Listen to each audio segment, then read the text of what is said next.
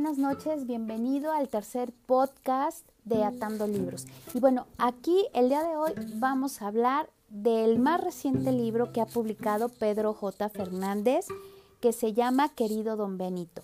Si tú no sabes quién es Pedro J. Fernández, bueno, te voy a dar una breve introducción.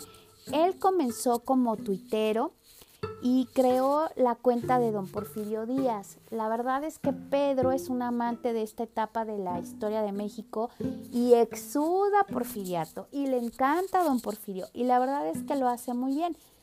Tuvo tanto éxito que empezó como a, a querer ahondar en la parte de la historia de manera más profunda y escribió este bestseller Yo Díaz. Si no lo has leído, te lo recomiendo, es buenísimo la verdad es que es un libro bastante gordito, ahorita no me acuerdo cuántas páginas tiene, pero es una maravilla de libro, te lo súper recomiendo. También eh, Pedro ha escrito otras novelas como Los pecados de la familia Montejo, que también están ubicados dentro del porfiriato. Es una novela negra y ha escrito otros libros como Mexicanas que hicieron historia, volumen 1, volumen 2, La sombra del imperio que trata sobre Carlota y este nuevo libro que, bueno, se llama Querido Don Benito, que tiene un formato de misivas y que habla de la historia de Margarita Maza de Juárez, que es la esposa del presidente de México, Benito Juárez. Aquí en este libro creo que fue un libro que salió a destiempo, creo que el formato y la estructura no fueron los más adecuados y el personaje tampoco, porque lejos de mm, querer hacer leña del Benito caído de este libro, realmente te quiero dar como mi opinión el por qué a mí este libro realmente creo por esas tres circunstancias no es un libro tan bueno como yo Díaz como Los pecados de la familia Montejo y la verdad es que mm, siento que fue hecho un poquito al vapor, un poquito correteado. Y bueno, vamos a hablar acerca de este libro. La estructura, como te decía, es en forma de misivas, es decir, cartas. Muchas de ellas están basadas en cartas reales que Margarita Maza de Juárez le escribió al presidente, pero obviamente tiene una parte de ficción supongo que Pedro eh, se documentó y buscó mucha información y fue construyendo estas cartas. La verdad es que las cartas solo se refieren a cartas que Margarita le manda a Juárez. En ningún momento hay una eh, respuesta del presidente de México a su esposa. Siempre nos quedamos con una sola voz y esto creo que es un hecho determinante por lo cual este libro realmente llega a ser pesado después de la segunda parte. ¿Por qué? Porque solo estás escuchando la voz de Margarita en el libro. Nunca sabes por qué, cuándo, ni cómo Juárez donde anda, si está corriendo y huyendo, va de Monterrey a, a la Ciudad de México, se va y se esconde en otros lados. Entonces realmente siempre es una sola voz. Esta mujer realmente, pues es una mujer típica de, de la época de 1800, muy contenida, muy hecha como para cumplir la misión que le, que le encomendaron, que era ser esposa, ser madre de 12 hijos, irse al exilio y realmente pues no tener un papel determinante ni ser una mujer muy fuerte en cuestión de la manera en cómo se dirige a su esposo. Le suceden muchos hechos, la verdad, tristes y dentro de estas misivas nunca se llega a ver de manera muy clara el carácter. Se nota una Margarita muy desdibujada, muy tibia, muy parca y eso sí, con una adoración tremendamente desmedida por el marido, lo cual de repente te hace un poco de ruido porque no escuchas la voz del marido, o sea, no escuchas ni ves ni lees a Benito Juárez. Eso lo que hace y provoca en el lector es que se haga muy cansada la novela. La verdad es que creo que la estructura de estas misivas no fue la más adecuada porque también se nota que hay mucho hecho histórico alrededor, pues obviamente de la presidencia de Benito Juárez, el Segundo Imperio, Maximiliano, Carlota, las, las leyes de reforma, cómo empezó a huir Juárez por toda la República llevándose 12 carretas de, de documentación del archivo general de la nación para cuidarlo y que no cayera en manos enemigas. O sea, se hablan de muchas cosas, pero de manera como iba Benito por toda la República, con un tempo andante, todo el tiempo galopante, donde solo se hace un repaso, pero muy embarradito de la historia. Creo que esa parte también le juega en contra esta novela y deja mal parada a Margarita porque realmente le da contexto pero no le ayuda a reforzar el personaje. Lo hace ver un poco débil, un poquito como la esposa florero, la mensajera, la que pues sí tiene que huir, ¿no? De México al entrar Maximiliano y Carlota y al quererlos perseguir, ¿no? Tiene que huir primero a Nueva Orleans, donde ahí se establece durante un tiempo, de ahí tiene que volverse a ir a Nueva York, donde ahí se queda durante un poco más de tiempo. Y todas las cartas, pues obviamente son esta voz de esta mujer que dice, bueno, ya se murió uno de tus hijos, luego se murió el otro, el otro está enfermo, pero no se nota este dolor profundo por la pérdida de los hijos realmente pasan sin, o sea, parece que pasan sin pena ni gloria.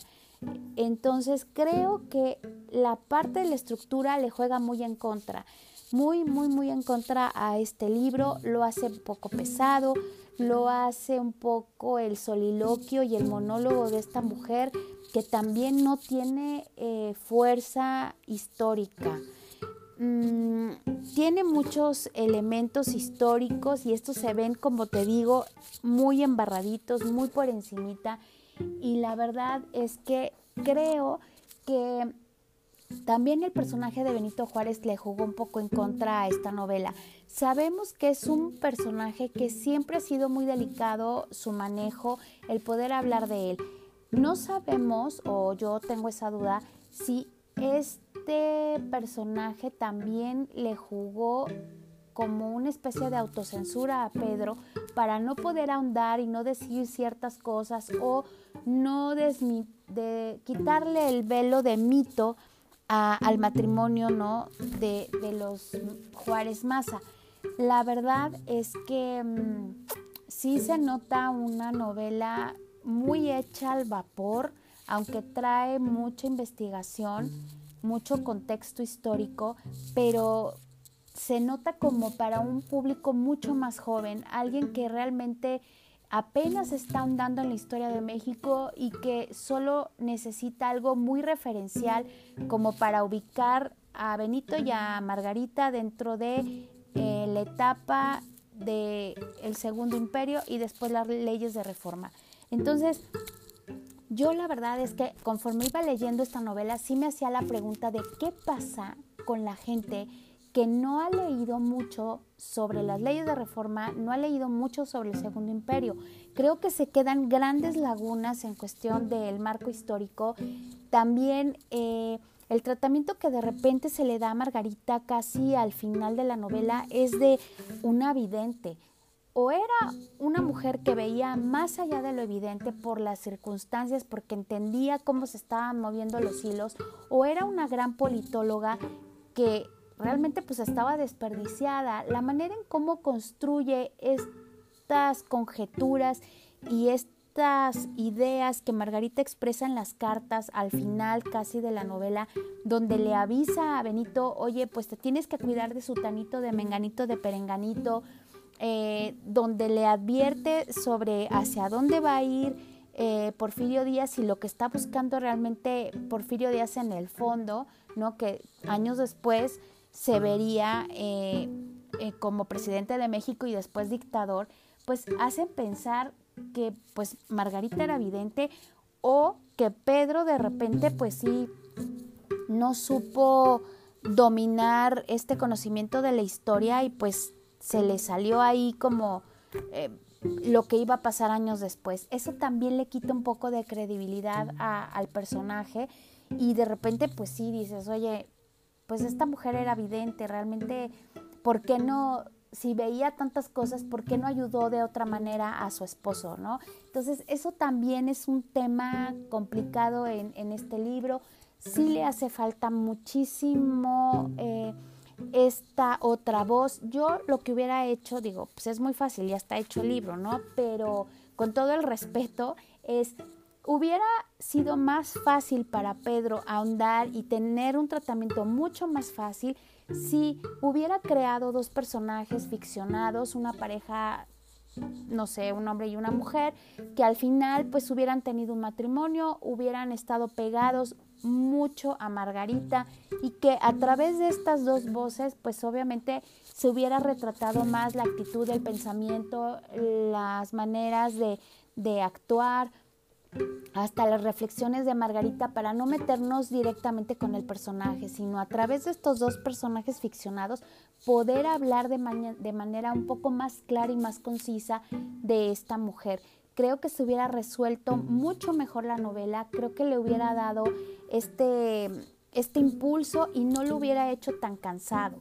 Eh, hay que recordar que las misivas cuando no van de ida y de vuelta, pues de repente se vuelven como un discurso pues muy acotado, ¿no? No estás viendo el otro lado de la moneda, no sabemos de repente eh, por qué Benito no contestaba las cartas, aunque nosotros nos metamos a investigar y sepamos que andaba vagando por toda la República, bueno, no vagando, pero sí huyendo, eh, en el libro se queda corto, en el libro te cuestionas todo el tiempo por qué no le contesta y por qué no le dice y por qué esta mujer no se pone como loca y le reclama, pues obviamente por la educación que tenía y por cómo eran las mujeres de 1800, ¿no?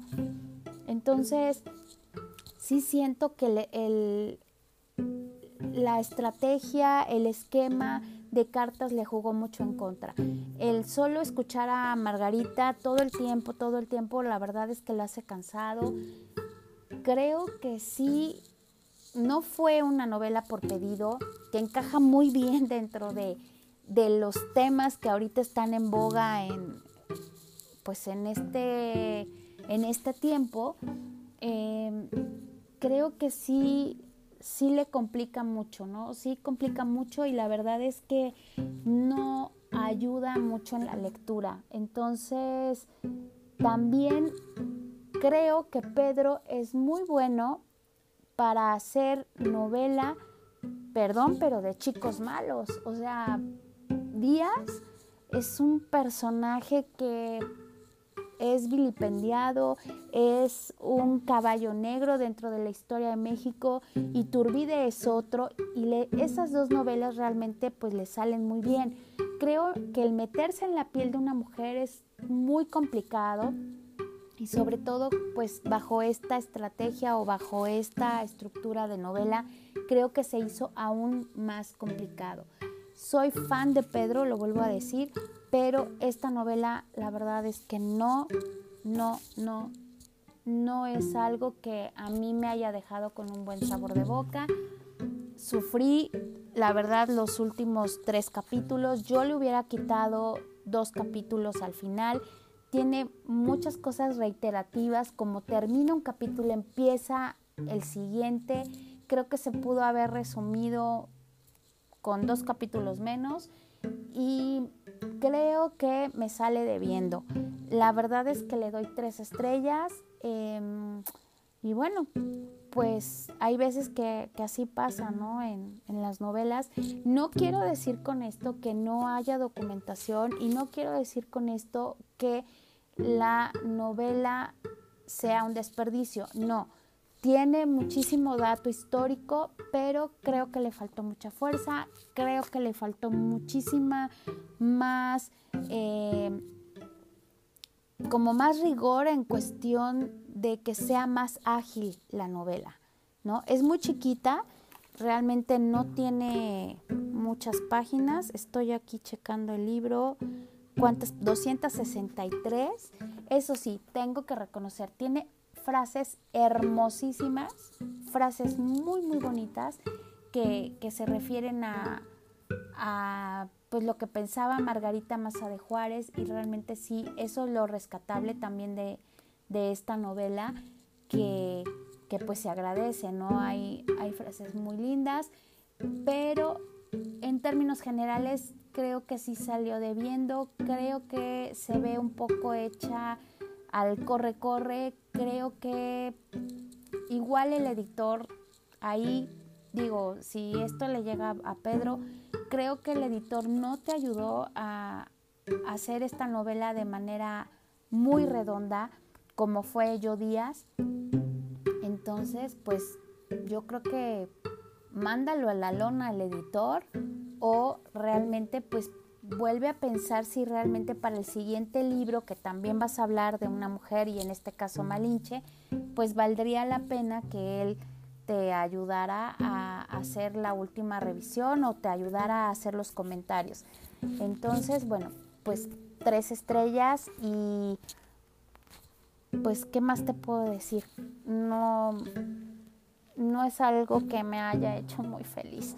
Y el día de mañana pues vamos a tener una plática con Pedro. Este, yo sí le voy a preguntar acerca de la, del proceso de documentación porque también pienso o quiero imaginarme que también lo que leyó todo lo que investigó, pues igual y no le dio para más, igual y no le dio para realmente redondear este personaje y también igual él optó por irse sobre este formato de misivas para no meterse tanto en Honduras o porque eh, él pensó que igual a través de estas cartas pues se iba a dibujar de mejor manera el personaje. No sé, mañana este, le, le voy a preguntar sobre qué leyó, cuánto leyó, qué fue lo que lo inspiró y hasta cierto punto si lo delimitó demasiado para, para poderle dar este tinte a, la novela. Y bueno, la ficha este, la vas a poder encontrar en nuestra cuenta de Instagram. Recuerda que somos Atando Libros. Y yo te espero para el siguiente podcast. Todavía no sé si voy a hacer un podcast de algún libro de otoño. Estoy leyendo ahorita uno en inglés muy padre, que ya posteé la imagen también en la cuenta de Instagram. Y eh, pues no sé si va a ser sobre ese o sobre uno que ahorita estoy a la mitad en un audiolibro de Storytel.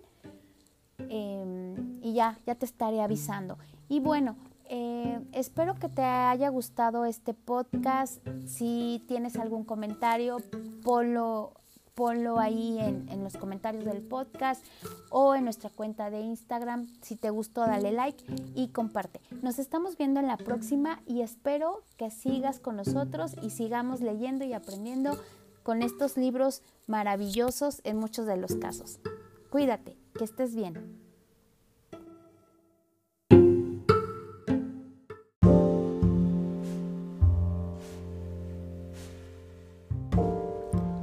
Hola, atando libros. Bueno, este podcast es realmente eh, una invitación a nuestro próximo Zoom Party, que es nuestro Book Club, para leer La Insurrecta. Este libro de Guillermo Barba, el segundo que escribió y que bueno, ahora se presenta de manera póstuma, es realmente un libro que se desprende de un capítulo de La conspiradora primer libro del autor, donde se habla de la época independiente. Em, la verdad es que, ¿qué puedes esperar de este libro? Bueno, pues te cuento. A partir de 1810, en Valladolid, lo que ahora es Morelia, Manuela Taboada recorre impaciente de un lado a otro el zaguán de la iglesia, mientras espera eh, lo que va a confirmar todos sus temores. Un hombre se acerca con un bulto en los brazos y lo deja caer a sus pies y ella, horrorizada, observa la cabeza cercenada de uno de los prisioneros españoles capturados por el cura Hidalgo. A partir de este suceso es que Manuela Taboada se da cuenta que la lucha independiente no va por el camino que ella y su marido Mariano Abasolo pensaban. Es ahí donde en medio de la guerra y la persecución de las tropas realistas, ella va a ser la única que se va a atrever a confrontar a Hidalgo. Si quieres saber más sobre esta novela, si quieres compartir los comentarios, información, marco histórico, música, eh, ideas, lo que realmente refleja esta novela, lo que nos enseña, frases y pasarte un buen rato eh, hablando de esta novela, te invito a que te inscribas en nuestro Zoom Party, nuestro club. Va a empezar el 10 de octubre y bueno, tiene un donativo. Si te interesa, ve a la parte de las redes sociales. Estamos en Instagram y en Facebook como Atando Libros y por mensaje directo te estaré enviando la información. Creo que es una buena oportunidad para darle una releída a la época de la independencia y sobre todo descubrir qué hay detrás de Mariana Taboada y Mariano Abasolo, de los que realmente se ha hablado muy muy poco. Bueno, no olvides, estamos anotando libros y te espero para que podamos iniciar este Zoom Party, estas reuniones para hablar de esta gran novela escrita por Guillermo Barba. Gracias.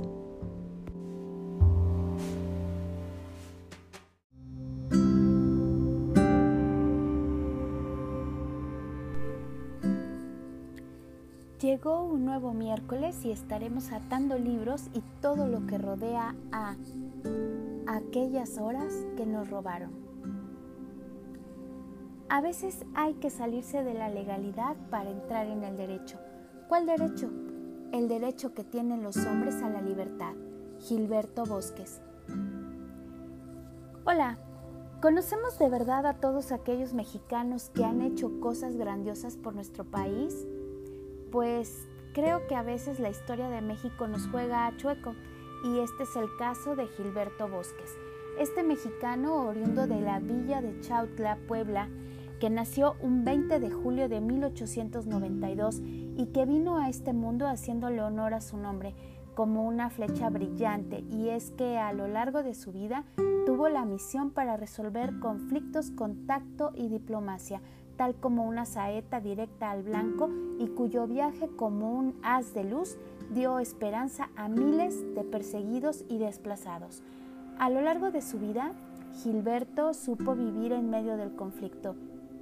Desde muy joven, el incipiente estudiante de la ciudad de Puebla e hijo de María de la Paz Saldívar y de Cornelio Bosques, vivió la gestación del movimiento revolucionario al compartir sus ideales con los hermanos Aquiles Cerdán fue uno de los entusiastas partidarios de Madero y desde el primer momento tuvo que usar sus habilidades para negociar ante el director de la escuela para recuperar su estandarte como señal de su franca oposición al porfiriato y claro, apoyo a los líderes revolucionarios.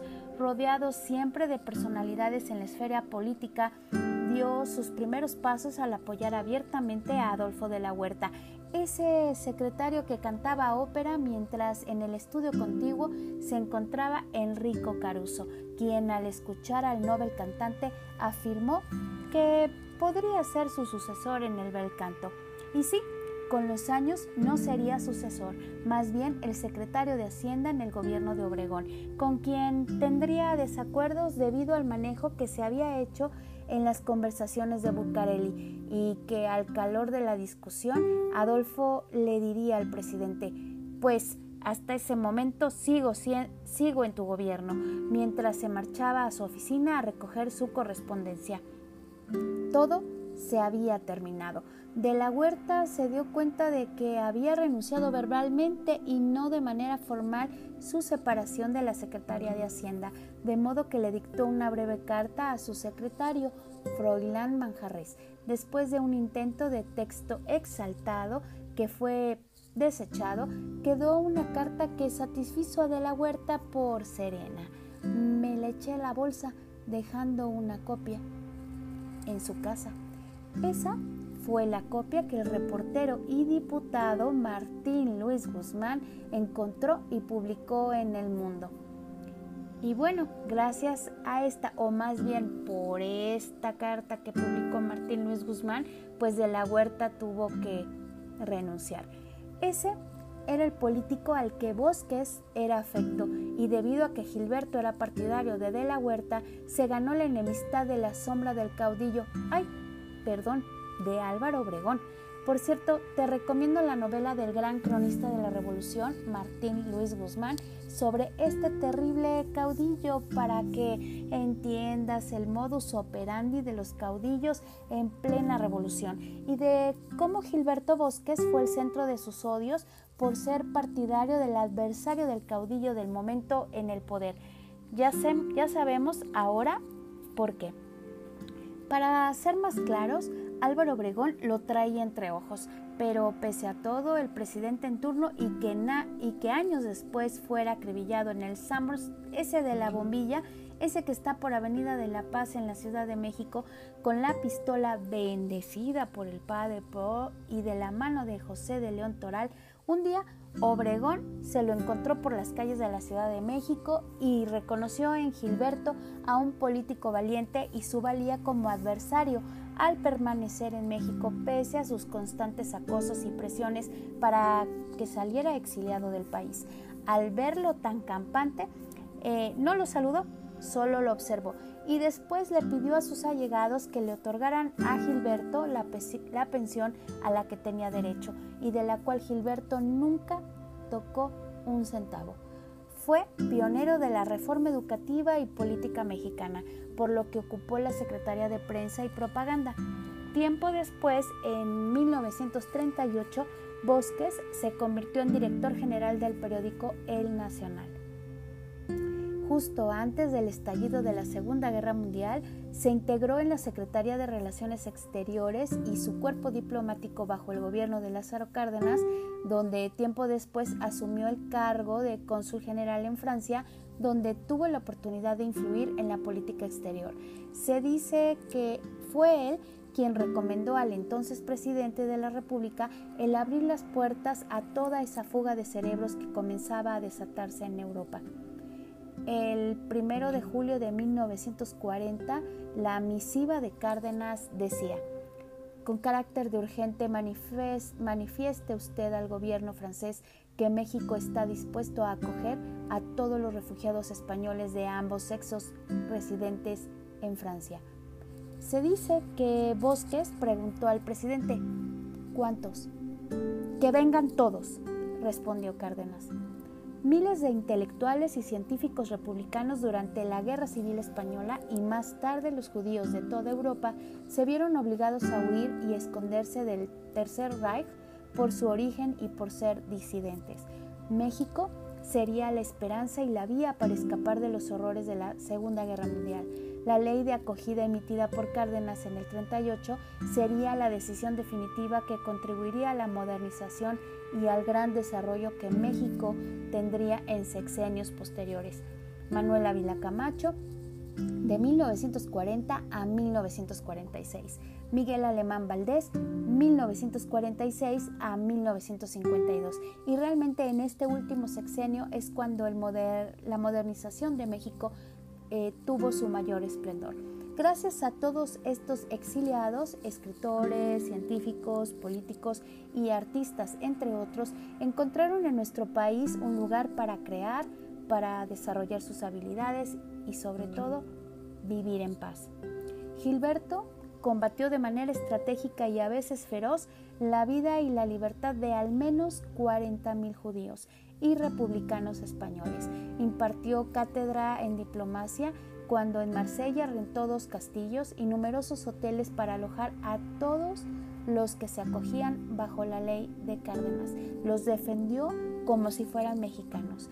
Expuso su vida, la de sus colaboradores y la de su propia familia, pensando solo en salvar a hombres, ancianos, mujeres y niños de los horrores del franquismo y del nazismo.